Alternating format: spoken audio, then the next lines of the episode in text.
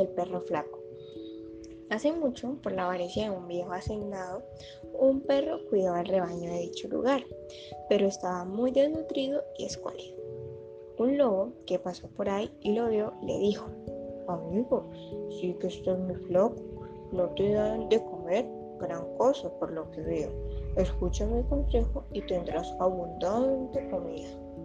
El perro le respondió, Bueno, si es para provecho, ya escucho.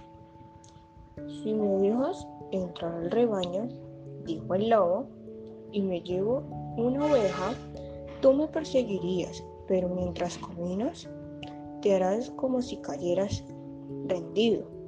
Los pastores te verán y dirán a tu amo que te caíste porque estabas muy flaco. Y harán que te den mucha comida para que te recuperes. El perro aceptó y tras intentarlo acordado, el plan funcionó. El perro flaco tuvo mucha comida y mucho rico para comer. Su aspecto fue mejorando poco a poco. Pasado unos días, el lobo apareció nuevamente y le dijo al perro, Oye, amigo, veo que te fue bien con mi consejo. Así es, lobo, respondió el perro. Entonces, ¿qué te parece si otra vez me llevo una oveja y nuevamente simulas golpearte y caer? Con eso estoy segura que dirán que aún sigues flaco y te darán aún más comida. El perro aceptó nuevamente y tras intentar otra vez juntos dicho plan, el perro nuevamente ganó muchos alimentos, poniéndolo en mejor forma.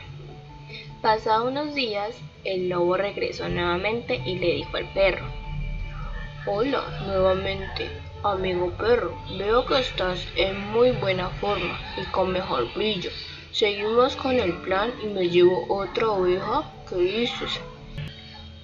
De ninguna manera, dijo el perro en tono molesto mostrando sus dientes. Ese trato se acabó. El lobo insistió. Oh, vamos, compadre, no te molestes, es que tengo mucha hambre. ¿Cómo podré satisfacerla? Bueno, en casa de mi amo, dijo el perro, se cayó un moro que, que pertenece al almacén de la comida.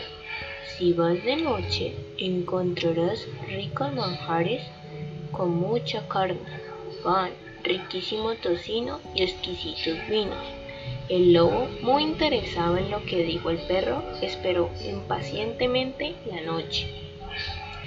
Cuando anocheció, el lobo fue a la despensa y tras encontrar muchos manjares saltó de alegría. Devoró de inmediato cuanto pudo. Bebió los mejores vinos, a más no poder.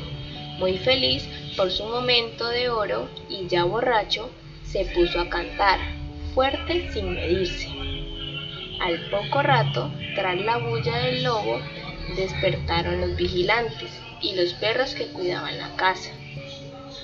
Cuando llegaron al almacén, vieron todo el desastre y descubrieron al intruso haciendo de las suyas. Lo castigaron de inmediato sin piedad.